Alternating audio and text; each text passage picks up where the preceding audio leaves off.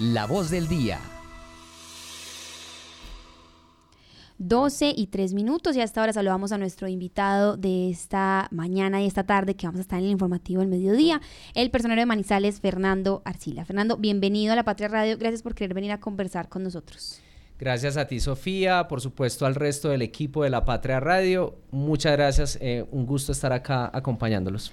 Fernando, usted ya acaba el 29 de febrero. Esa es la fecha límite, ahí ya se acaba pues como su cargo como personero.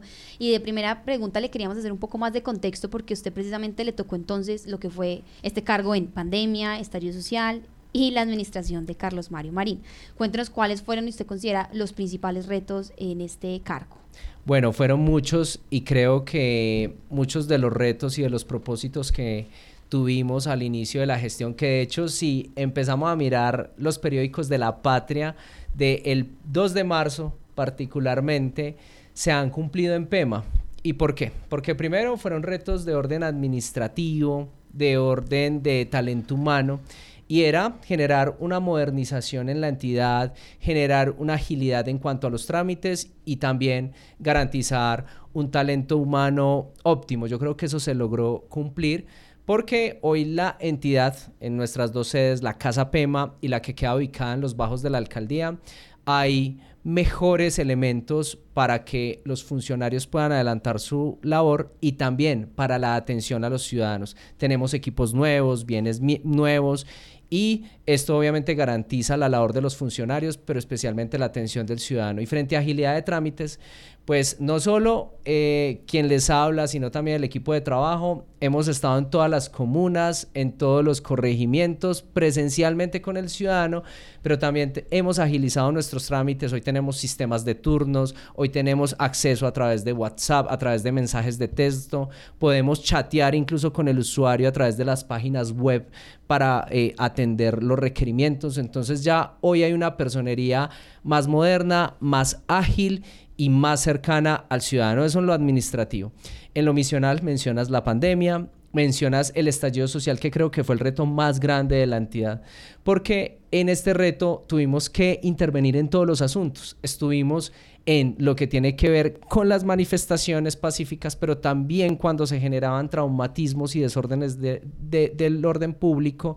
También estuvimos en mesas de diálogo con los distintos actores, estuvimos en el Consejo, en el Congreso, en la Corte Interamericana de Derechos Humanos. Es decir, eso nos... Eh, logró que, que la personería de Manizales en todos sus ámbitos interviniera y eso fue un reto muy importante. Y bueno, y ya con relación al tema de los retos eh, en la ciudad, muchos, muchos porque tuvimos que intervenir en distintas obras para que avanzaran. Muchas de ellas no avanzaron y ya se iniciaron las acciones disciplinarias como consecuencia de ello.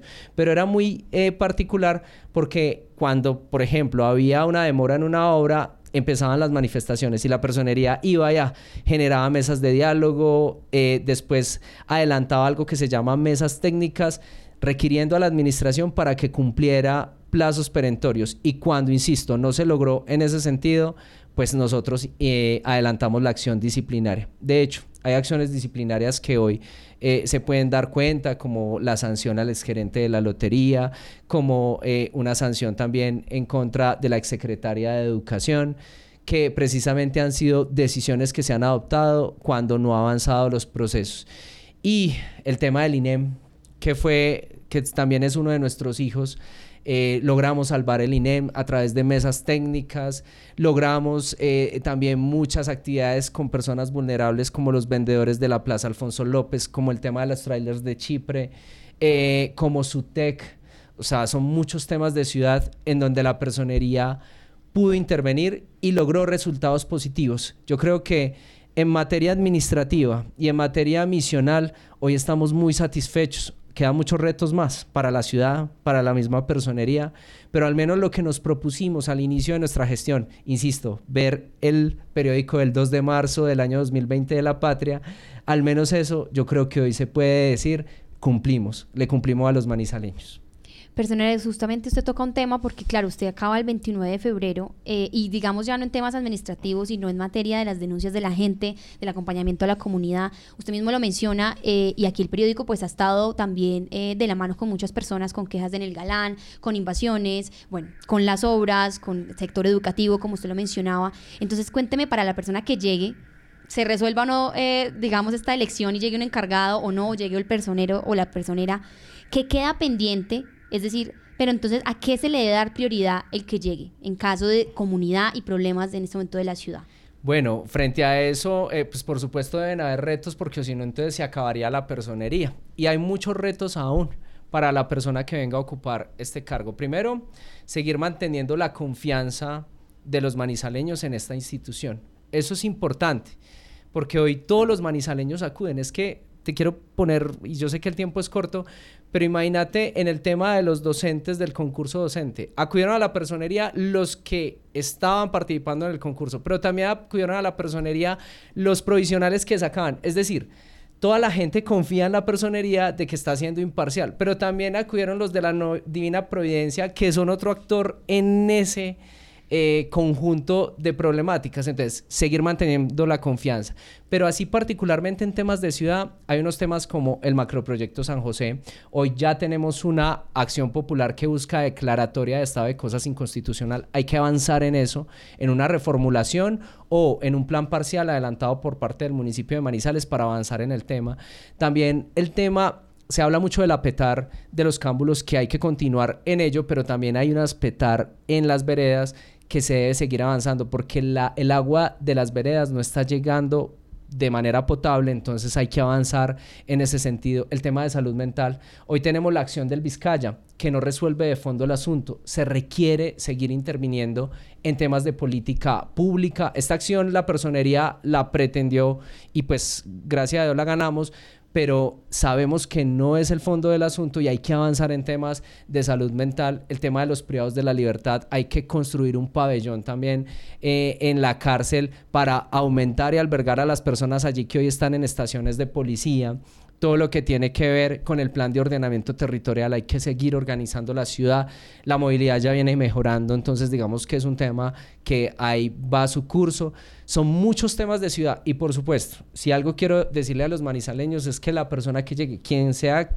que llegue, va a tener de primera información, de primera mano, eh, esta información porque lo que queremos es que, primero, la personería continúe en esa labor tan importante de confianza, de atención al ciudadano que se tiene, pero que también esos temas de ciudad que ha abordado la personería, porque acaba de mencionar algunos y en todo ha estado la personería, se sigan materializando con el acompañamiento de esta agencia del Ministerio Público. O sea, ¿qué esas serían las prioridades? ¿O hay una más prioridad que otra que usted pueda...? Eh, no, yo creo que pueden haber más, seguramente. Es que hemos encontrado muchos asuntos. Aquí tenemos otras, por ejemplo, todo lo que tiene que ver con las juntas de acción comunal. Hoy las juntas de acción comunal que son esos liderazgos barriales, no tienen dónde reunirse.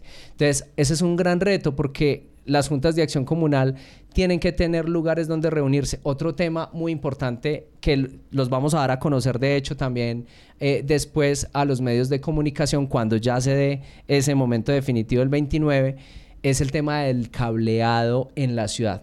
Hay mucha contaminación visual con el cableado de la ciudad hay cableado que incluso se, se, constituye en peligroso para la gente, cableado suelto, y eso se debe organizar. Nosotros de hecho tenemos propuestas, insisto, se las voy a dar a conocer a los medios de comunicación eh, más adelante, propuestas de generar un cableado subterráneo, como en otras ciudades, que permita no solo minimizar los riesgos, sino también eh, evitar esa contaminación visual, porque mucho cable que hay colgado en la ciudad es cable inservible. Entonces, son muchos los retos, son muchos más. Nos podemos quedar tres horas, tengo el tiempo, pero eh, por supuesto, eh, la idea es seguir avanzando en ese asunto. Así es, personal. Hasta ahora, entonces también lo escucha nuestra editora de opinión, Marta Gómez. Marta, que estamos con Fernando Arcila, eh, personero de Manizales. Personero, muy buenas tardes. yo quiero preguntarle por un tema en el que usted se ocupó cuando estuvo en una crisis. Hablo yo de las zonas azules, un programa que pues empezó en Manizales ya desde hace muchos años como un ejemplo para el país porque genera empleo eh, para personas en condición de discapacidad y adultos mayores y madres cabeza de hogar, pero que tuvo un traspiés bastante grande hace más o menos unos eh, tres, casi ya cuatro años, eh, con el, la entidad que lo operaba. ¿Qué sabe usted de esas personas que se vieron en la necesidad de demandar a esa anterior empresa? Hablo yo de la empresa Sutec que manejaba este proyecto y cómo se encuentra ahora que vuelve a quedar en manos de la administración municipal a través de People Contra. Bueno, ese es un tema muy bonito porque gracias a una acción de tutela que interpuse yo como personero, logramos que a las personas de SUTEC, alrededor de 40 personas, se les garantizara su derecho al trabajo, al mínimo vital, además porque allí eran eh, o trabajaban personas, eh, familias, madres cabeza de hogar, también personas en condición de discapacidad, adultos mayores en su momento se le logró proteger su derecho al trabajo, su dignidad humana, hasta que llegó el tema del contrato de su TEC. Actualmente entiendo que muchos de ellos ya están vinculados con eh, esa nueva forma de administrar el espacio público y las zonas azules, incluso zonas naranjas ahora en la ciudad. Sin embargo, digamos que ya los temas judiciales, porque hubo unas demandas judiciales que en este caso están en juzgados laborales ordinarios, hay que entender que sí son procesos mucho más largos y que de hecho, pues ahí no sí no tuvo la participación la personería porque nosotros no podemos defender como abogados en causa propia. Pero el tema de SUTEC, yo creo que gracias a esa acción de tutela logró culminar bien hay unas investigaciones aún abiertas eh, frente al tema del contrato, eh, actuaciones disciplinarias que hasta el momento digamos que están en investigación, pero por otro lado yo creo que el, eh, el tema de la garantía de derechos se logró materializar. Así es, eh, personero, hasta ahora también lo escucha nuestro editor de noticias, Fernando Alonso Ramírez. Fernando, aquí estamos también con el personero de Manizales para hacerle la pregunta. Bueno, personero, los cambios que se han dado en la selección de este cargo pues han generado todos los problemas del mundo en Manizales y en el mundo entero, eh, en Colombia entera. Esto está muy complicado para elegir contralor desde que se cambiaron los requisitos, se cambió el sistema para que sea a través de eh, universidades, ciertas entidades que se haga esto. Antes funcionaba perfecto, tal vez era un poco más político, pero al menos elegía y ahora estamos llegando en eso. ¿Cuáles son los problemas que usted ha identificado en esta elección de personero, ahora que usted ya deja el cargo, para que eh, se pudiera corregir? ¿Es mejor volver a lo de antes? ¿Qué hay que hacer para que esto no nos vuelva una tutelitis permanente y se quede interino los cargos? Bueno, eh, un cordial saludo para ti, Fernando. Eh, por supuesto, respecto a este tema, es infortunado que hoy aún no tengamos a esa persona que va a empezar a dirigir el Ministerio Público Local a partir del primero de marzo. Eso, por supuesto, es preocupante para la ciudad, máxime cuando, insisto, hoy la ciudad acude demasiado a nuestra institución. Pasamos de eh, del 2020 al 2023 a aumentar nuestra atención al público a un poco más del 400%. Eso quiere decir la confianza que ya hoy los manizaleños tienen en esta institución.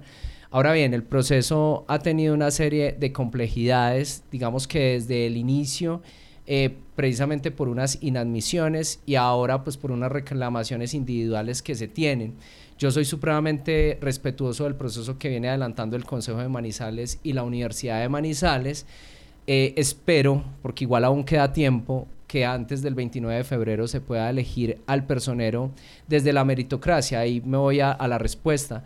Yo sigo eh, acompañando la meritocracia. Es más, yo soy hijo de la meritocracia. Todos los cargos que he tenido han sido gracias al mérito. Eh, obviamente hay un componente político en el entendido de que el Consejo de Manizales es finalmente quien elige a esa persona, pero yo creo que la meritocracia no puede retroceder en estos asuntos. Yo como consejo más eh, para el futuro y para el resto de los procesos, porque este digamos que ya tiene sus traumatismos, es que desde el inicio no se dejen cabos sueltos, que se siga primero el proceso de contratación necesario, que asimismo se sea lo más garantista posible para permitir a la gran cantidad de personas que están interesadas en el cargo a acceder a este cargo, es decir, que no haya rechazos o que no haya inadmisiones por cosas de forma, sino por cosas de fondo. Por ejemplo, le falta una X, le falta un documento, eh, puede anexarlo, puede subsanarlo, que se permitan ese tipo de subsanaciones para evitar acudir a las acciones de tutela. Pero por lo demás, yo sí creo y, y eso es lo que espero también, digamos que desde el corazón, es que antes del 29 de febrero del 2024 esté electa esa persona, además para generar un importante empalme, pueda haber una transición que le permita el menor traumatismo posible a esta institución. Una última pregunta, personero, y tiene que ver, usted nos ha hablado como que aumentó esa confianza y eso se ve precisamente en las cifras de, de, las personas que han acudido a la personería. ¿Usted nos puede dar más o menos como unas cifras para nosotros también entonces dimensionar lo que ha sido? O sea, no sé cuántas acciones de tutela, cuántas personas más o menos por día o por mes ustedes han calculado que han aumentado en los meses. Y en ese sentido, nosotros acá también pues nos escuchan obviamente... Eh, en Caldas como tal y la gente de Manizales, pero entonces para quienes de pronto apenas es la primera vez que lo escuchan, la primera vez que lo conocen y demás, eh, y asumiendo que usted no es, es decir, usted representa toda la personería, pues las personas para indicarle dónde pueden denunciar, hay más canales, además de ir presencialmente o no, pues para que la gente esté un poco más informada, pero primero regalen esos datos de, de contexto. Bueno, durante estos cuatro años, digamos que en las cifras y en los datos que tenemos particularmente, hemos atendido alrededor de 100 mil personas. Esto equivale al menos un manizaleño eh, digamos que de 400 mil manizaleños es al menos uno de cuatro manizaleños hemos atendido, digamos que en temas eh, de promedio.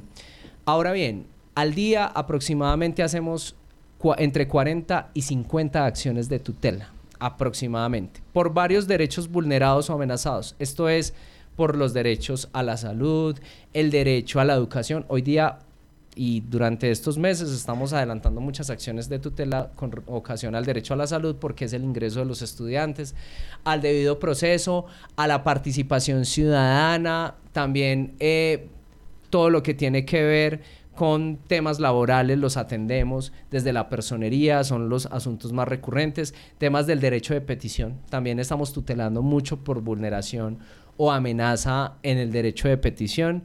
Y bueno, digamos que los canales, insisto, ya son muchos canales porque estos son, son los datos que tenemos estadísticos, pero te cuento, yo salgo de la patria ahora y me encuentro con un ciudadano o me escriben por los teléfonos que tengo y ahí también generamos atención y no necesariamente la eh, generamos o la llevamos a datos.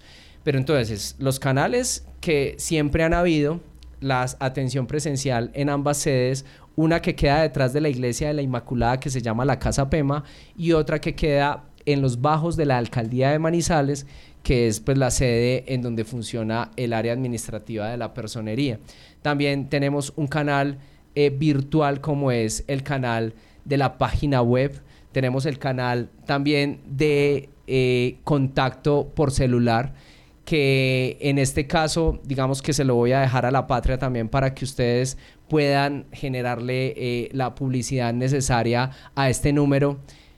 Y también, por supuesto, tenemos eh, los contactos y toda la atención que se genera por parte de las distintas áreas. Entonces, hemos habilitado muchos canales, ya digamos que por WhatsApp nos pueden escribir, nos pueden escribir también por la página eh, web y la atención presencial que digamos que particularmente en esta gestión ha sido muy importante porque nosotros hemos ido a atender directamente las problemáticas desde las, los barrios y desde los corregimientos. Muchas gracias entonces pues por esta información, por venir a conversar con nosotros y por supuesto estaremos entonces pendientes a que nos actualicen el número de WhatsApp, también la página específica para dejarlo en la nota escrita al menos para las personas de la patria.com y bueno, muchas gracias por venir acá a conversar con nosotros. Bueno, no, muchas gracias a ti, Sofía, por supuesto a Fernando, a Marta, gracias a la Patria Radio por siempre eh, sacar esa información que le ha permitido a los manizaleños conocer que hay una entidad que se llama PEMA que defiende y garantiza sus derechos. Muy amables.